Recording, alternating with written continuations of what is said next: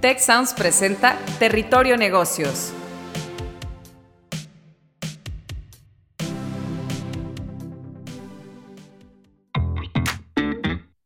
Bienvenidas y bienvenidos a un nuevo episodio de Territorio Negocios. Muchas gracias por escucharnos y sumarse a la conversación con el hashtag Territorio Negocios. Mi nombre es Eva María Guerra, directora del MBA Monterrey y de de UNC Charlotte MBA in Global Business Strategy, ambos programas de EGA de Business School.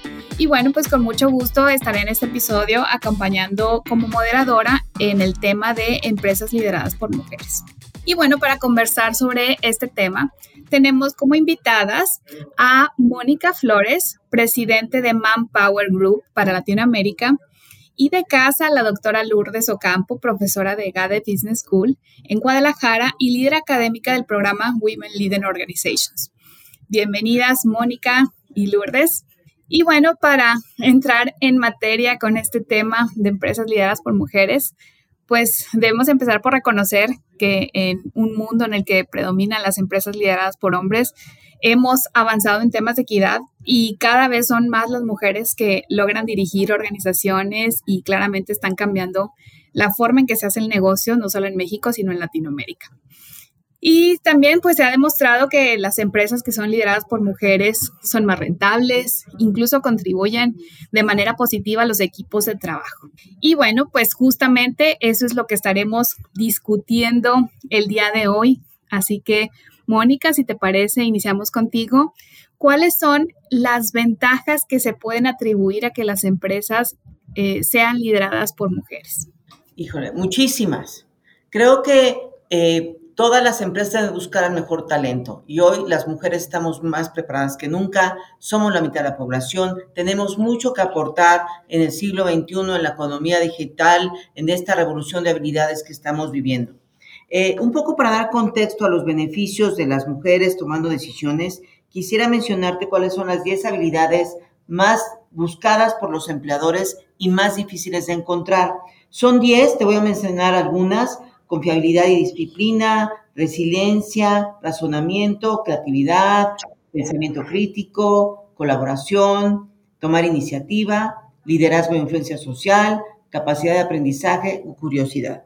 Si analizamos cada una de estas, son básicamente femeninas, eh, excepto la de toma de riesgos y quizá la de pensamiento crítico y analítico, todas las otras son naturalmente femeninas, lo cual indica que las mujeres hoy tenemos mucho que aportar en este nuevo ecosistema laboral. Los números, por mencionar algunos, eh, contar con 30% de mujeres en posiciones de liderazgo, incluyendo los consejos de administración, puede elevar la rentabilidad en el 15% de las empresas. Eh, aquellas empresas con mayor representación femenina generan mayores ganancias entre el 44 y el 47% de las empresas. Las compañías con tres o más mujeres en los consejos de administración tienen 37% más utilidades que las que están lideradas en los consejos de administración con solo hombres. Todos los números lo demuestran. El tema de equidad de género no es una moda, no es un programa, es un tema de negocios porque al haber mayor diversidad de pensamiento se genera mayor innovación. Y esto es lo que el mundo laboral de hoy imperativamente pide a las compañías.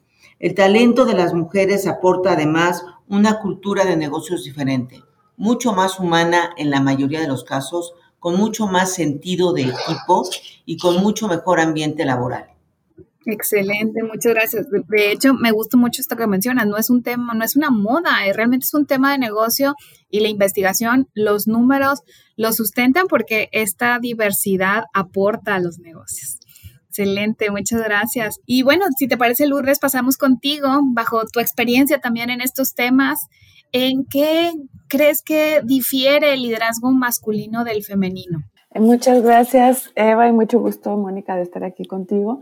Eh, pues tal, coincido con lo que acaba de mencionar hace un momento, Mónica, ella ya dejó entrever, adicional a las cifras, a, a lo evidente que es que nos conviene que haya más mujeres liderando las organizaciones, pues eh, hay un estudio, ahorita estaba recordando un estudio que se reporta en un libro de John Gersema y Michael de Antonio, que se, el libro se llama La Doctrina Atenea. Y a mí se me hizo súper interesante que el subtítulo de este libro es cómo las mujeres y los hombres que piensan como ellas gobernarán el futuro. Esto para mí es, es una, una indicación de que hay rasgos que etiquetamos de femeninos porque, como mencionaba hace un momento Mónica, a lo mejor de manera más natural o a lo mejor no tan natural, sino que socialmente hemos desarrollado estas competencias de colaboración, de creatividad, de apertura, eh, y, se nos atribuyen a las mujeres cuando en realidad pues son rasgos que tenemos como seres humanos, tanto hombres y mujeres.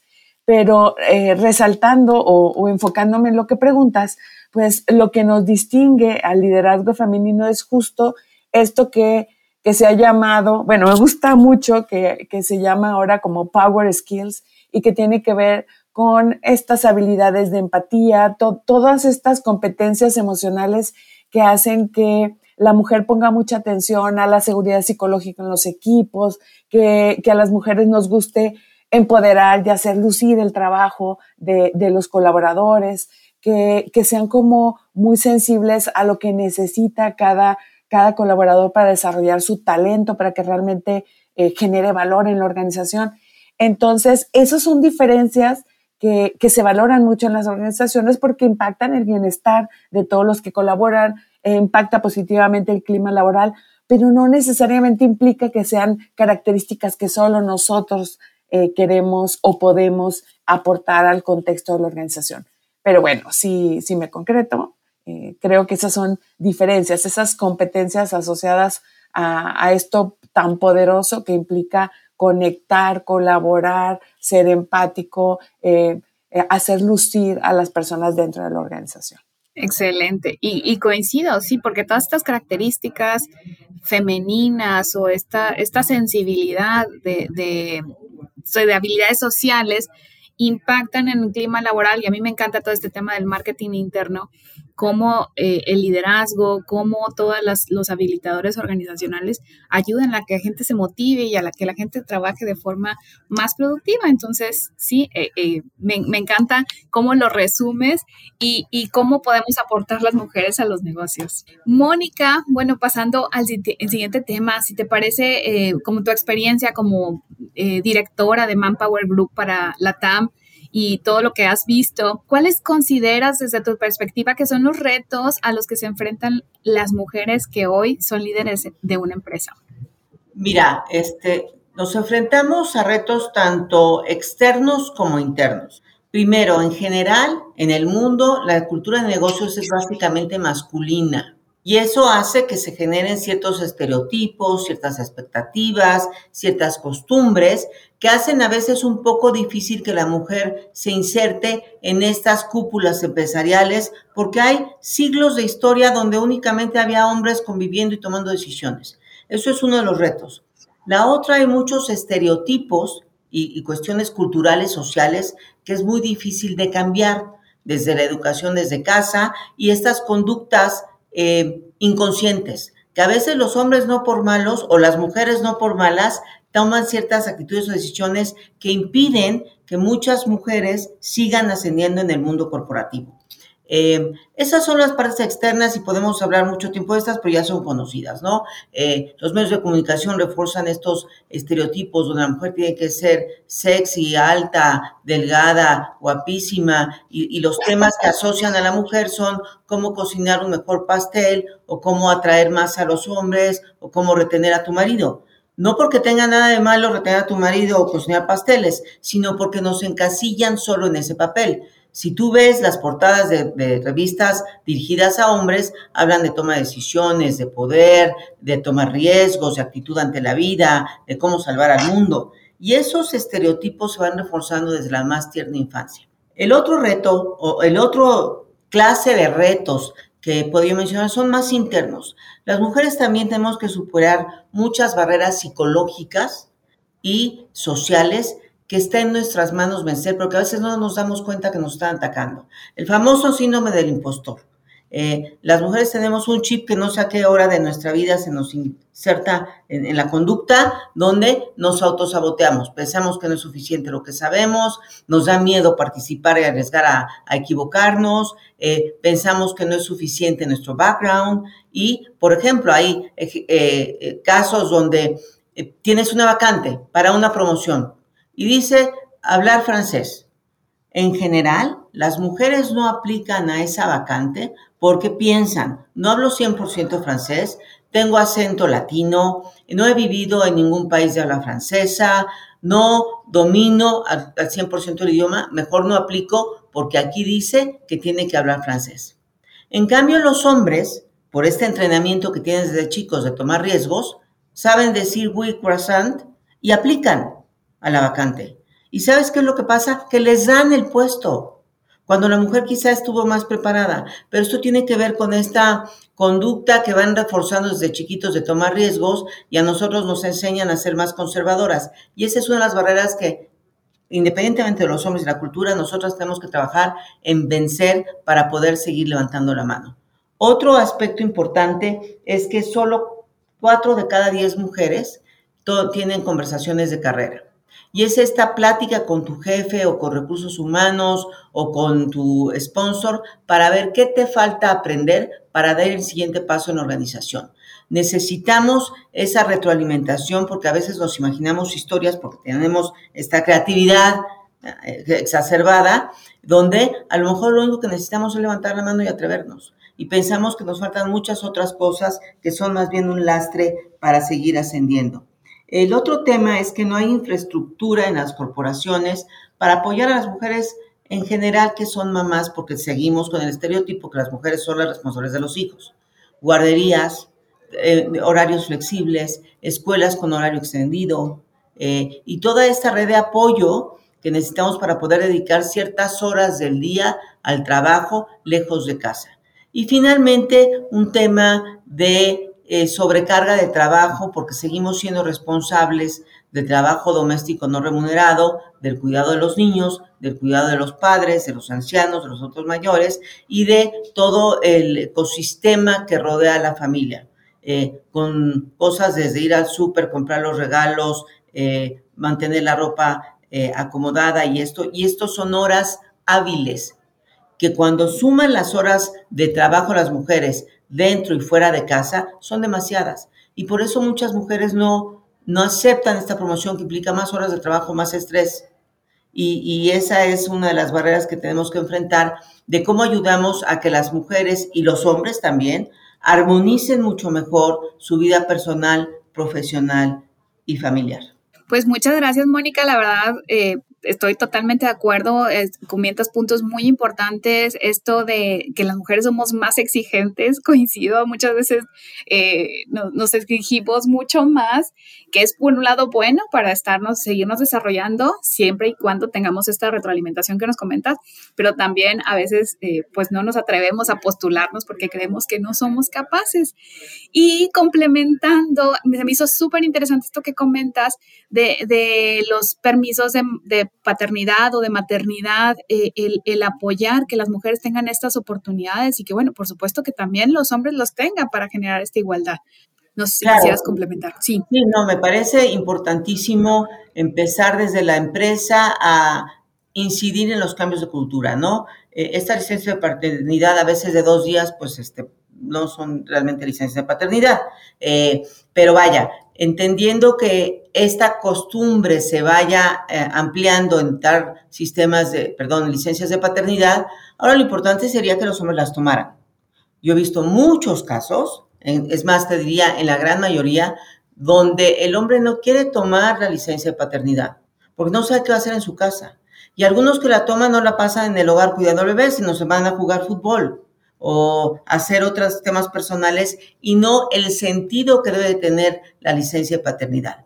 Por otro lado, también hay que admitir que eh, cada vez más los hombres están participando en el cuidado de los hijos y en el cuidado del hogar porque se han dado cuenta que que la mujer trabaje no solo es un buen negocio para las empresas, es un buen negocio para la familia, porque al tener doble ingreso puedes elevar tu nivel de vida, te puedes dar ciertos lujos, quizá comprar una casa más grande, un departamento, vacaciones en diferentes lugares. O sea, es buen negocio que las mujeres trabajemos. Por eso eso de que mi marido me deja trabajar suena como chiste.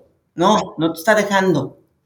Ambos deciden hacer una vida familiar con más ingresos económicos. Es buen negocio para todos, no solo para, para las mujeres. Eh, y bueno, en este sentido me, atrevo a poner dos ejemplos que refuerzan o refuerzan esta idea, ¿no? Fíjate, las hijas de mujeres que trabajan ganan hasta 23% más que las hijas de mujeres que no trabajan.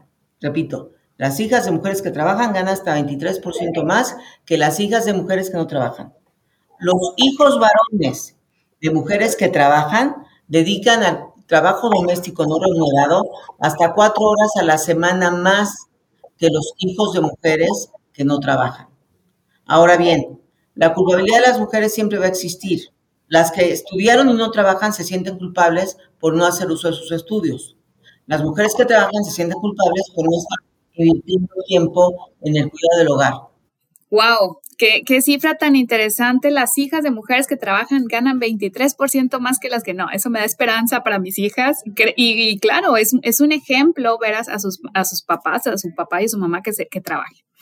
Muchas gracias, Mónica. Y bueno, pasamos a la última pregunta. Lourdes, si te parece, nos pudieras comentar cuáles aspectos dentro de los negocios tendrían que evolucionar para que podamos ver a más mujeres siendo líderes de estas grandes empresas.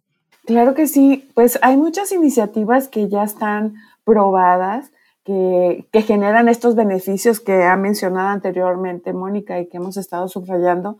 Y, creo que un, paso clave es que la organización y sobre todo los líderes de las organizaciones tengan esta conciencia, este chip de la importancia de la diversidad eh, y que se concrete en generar un comité de diversidad o un comité de igualdad. Eh, diversidad pues abarca muchas variables, no solamente el género.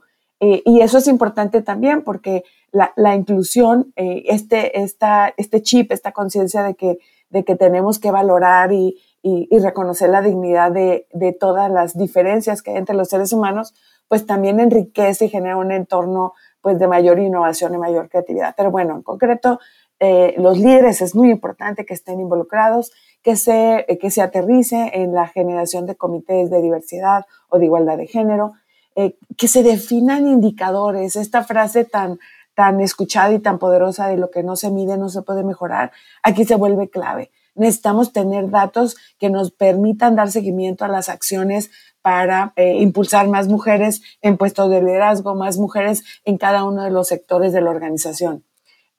otro punto es que se incentive a los líderes y las líderes que están generando estos cambios y que entonces hay un reconocimiento porque estás sumando a la igualdad. La manera como se comunica este compromiso con la diversidad. Eh, hay una, eh, una herramienta que me parece muy poderosa que, plantea McKinsey en su reporte de Women Matter 2022 y, que está muy padre el, acrónimo CLIMB, porque hace alusión a cómo ir escalando más puestos en la organización y justo está asociado a estas recomendaciones que mencionabas, esta conciencia, este conocimiento, eh, los indicadores.